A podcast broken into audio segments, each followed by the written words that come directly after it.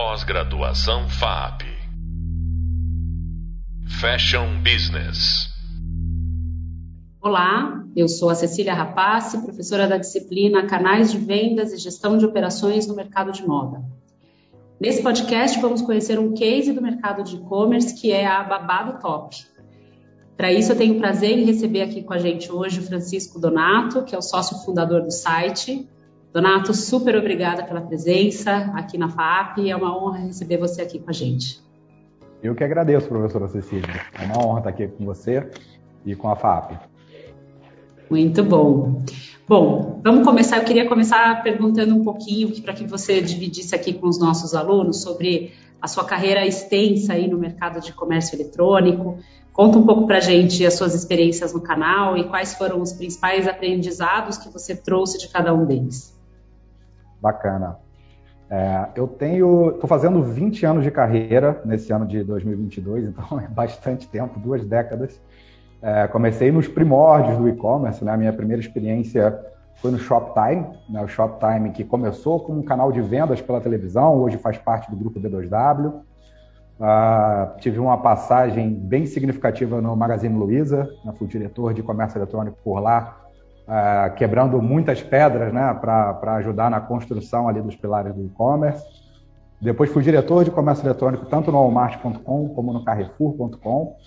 Então, eu tive esse lado de grandes corporações, uh, que têm suas peculiaridades, e também tive o privilégio de trabalhar em startups. Né? Então, trabalhei no startup da Mosaic, que é a, a dona do Buscapé e do Zoom, né, que hoje é, é, parte do Banco Pan. Uh, e agora, né, mas nos últimos anos, tocando aqui o Babado Top, como fundador. Né? Então, são dois extremos, né? Grandes corporações e também começando do zero aqui, fazendo startups que têm muitas e muitas peculiaridades. Acho que os grandes aprendizados, né? Acho que são muitos, né? Muito tempo, né? Mas é, é, tem alguns que se destacam. É, o primeiro deles é compreender que o e-commerce ele se integra numa forma nova de vida das pessoas, né? Que é mais do que comércio, né, que obviamente o elemento comércio é muito forte dentro do e-commerce, é, a gente tem um elemento de serviço muito, muito pesado, né?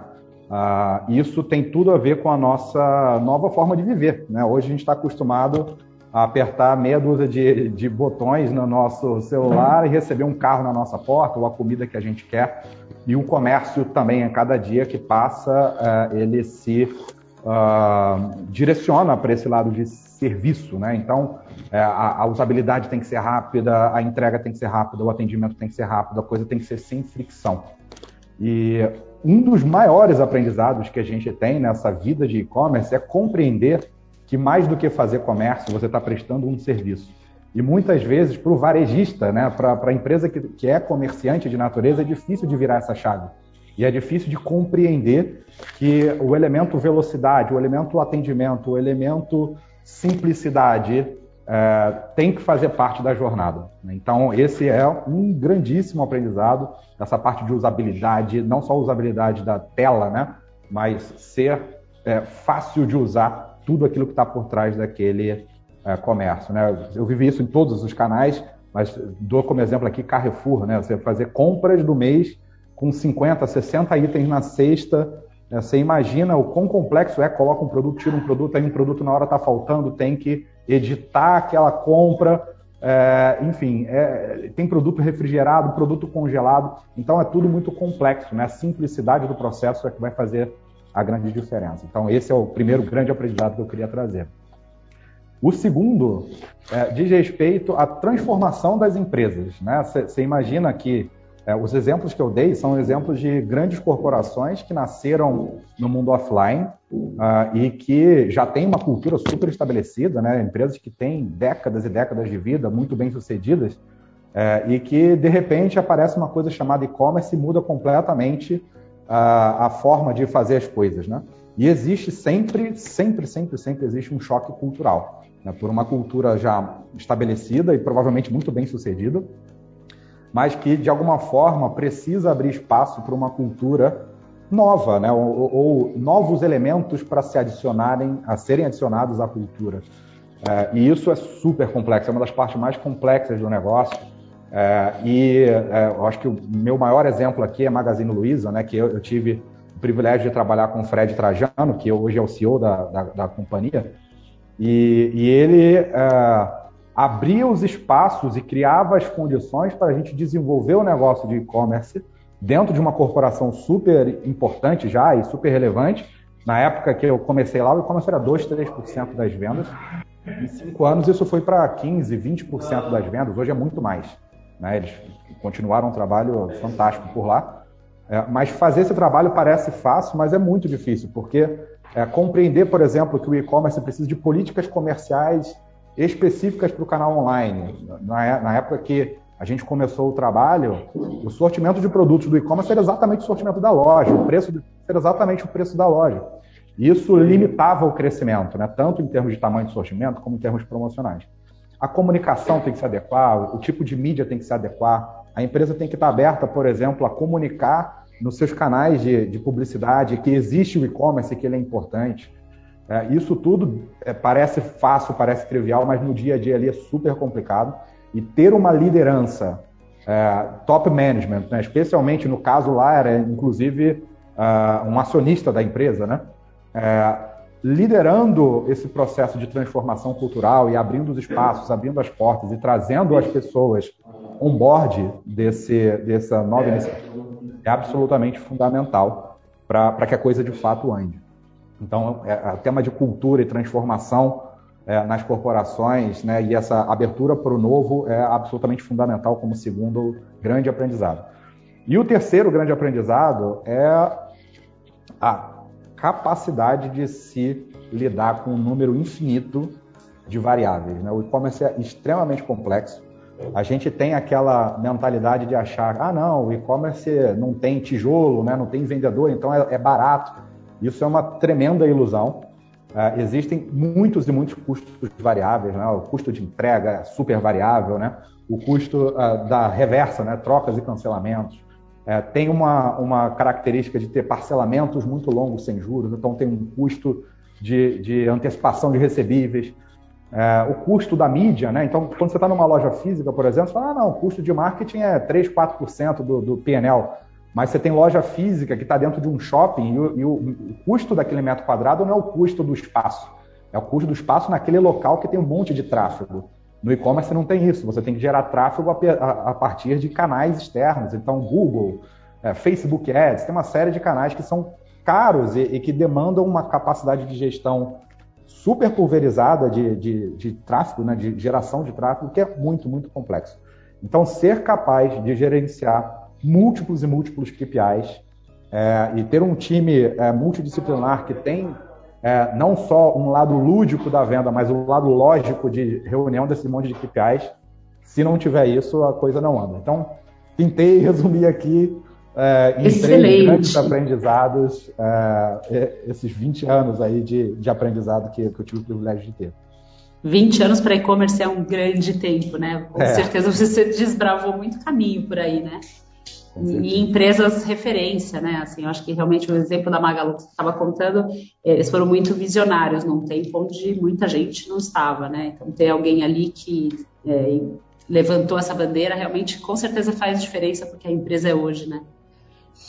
Legal. Eu, eu queria agora te perguntar que assim Estou trazendo um dado que no primeiro semestre de 2021, as vendas em e-commerce do Brasil atingiram o maior patamar histórico totalizando aí mais de 53 bilhões de reais, segundo a Web, a Web Shoppers. Como que foi esse efeito pandemia para o negócio do e-commerce? Como é que você avalia? Olha, sem dúvida nenhuma foi uma aceleração para os negócios de e-commerce em geral, né? não só para o nosso negócio. Eu vou aterrizar aqui em como foi para a gente, mas naturalmente teve uma grande aceleração. Pessoas que não estavam tão acostumadas foram forçadas a, a, a dar os passos né, para se acostumarem seja para pedir comida, seja para pedir serviço ou para comprar produtos, né? No nosso caso aqui, uh, também foi uh, de um crescimento muito exponencial. Então, de 20, 2020 contra 2019, a gente cresceu mais de 100%. De 2021 contra 2020, a gente cresceu perto de 70%. Então, é muito crescimento. Né? Em, em, se você comparar 21 contra 19, é mais do que o triplo de tamanho. É, mas olhando assim parece que foi tudo bem, né? Nossa, foi fácil, foi tranquilo. Não foi nada fácil, né? Nada, nada fácil. Por várias razões, né? A primeira delas é que no começo da pandemia, assim como todo o negócio, né, a gente também tinha dúvidas de quais eram os impactos da pandemia. Então a gente separando de uma forma simples em dois tipos de impacto, a gente tinha como todo mundo, né? A gente tinha medo e dúvidas sobre como é que ia ser o consumo a partir daquele momento, porque, claro, qual vai ser o nível de desemprego, né? Vai ser o nível de desemprego de 12% ou 20% ou, ou 50%? Tipo, onde que vai parar essa pandemia? Então, as pessoas vão gastar, não vão gastar? Então, aquela dúvida do que fazer com o negócio é, imperou muito fortemente, né? E a segunda grande dúvida era sobre a cadeia de suprimentos, né? Como que é, ia continuar chegando produtos para serem vendidos, né? Uma vez que a, a, pandemia provocou lockdown, lockdown significa que as fábricas e, e, e todos os fabricantes precisam parar. E o que, que, vai acontecer? Vai ter produto ou não vai ter produto?